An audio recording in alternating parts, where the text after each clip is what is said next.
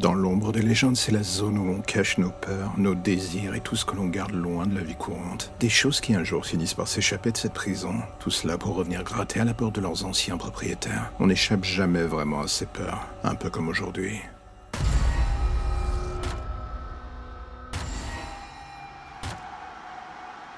Personne ne m'a jamais cru. Tout le monde reste encore persuadé aujourd'hui que je suis le meurtrier de ma fille. Un veuf qui tue sa gamine après la mort de sa femme pendant l'accouchement. C'est un point de départ rêvé parfait pour toutes les commères du quartier. Elles s'en sont données à cœur joie à ces garces. Est-ce que je peux leur en vouloir?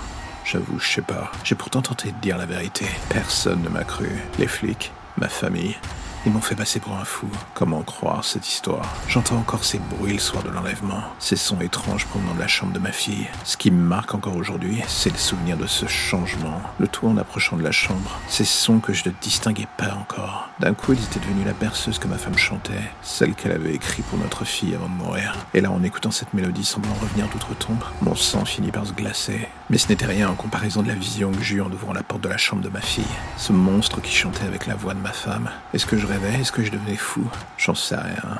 Je ne le suis jamais. La chose disparut avant même que je puisse faire quoi que ce soit. Avec elle dans ses bras tentaculaires, les derniers reliquats de mon humanité. C'est-à-dire ma fille.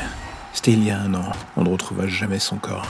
Pas de sang, pas de preuves, rien. Juste un infini océan de possibilités. Et surtout une suspicion tenace qui flottait encore aujourd'hui autour de moi. Mais avec le temps, j'avoue, j'avais appris à vivre avec. Ce qui me hante le plus, c'est cette chanson que j'entends encore aujourd'hui, chaque soir.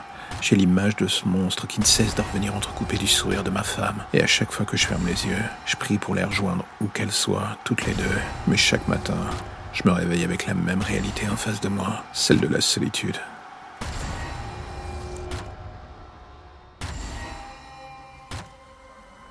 Et voilà, c'est la fin de l'épisode du jour, alors j'ai envie de faire un petit message rapide. Si vous aimez le projet et que vous avez envie de le soutenir, plusieurs options s'offrent à vous. En parler, le partager ou le soutenir via le Tipeee mis en place. Dans les deux cas, que ce soit pour le soutenir d'une manière ou d'une autre, tous les liens pour vous y retrouver sont dans la description de chaque épisode. Impossible de les manquer. Et en attendant le prochain épisode, justement, n'hésitez pas à rattraper ceux que vous n'avez pas encore entendus, voire même à vous refaire une écoute de tous les épisodes. J'ai envie de dire, soyons fous. En attendant, on se dit à bientôt pour de nouvelles histoires plus ou moins sombres.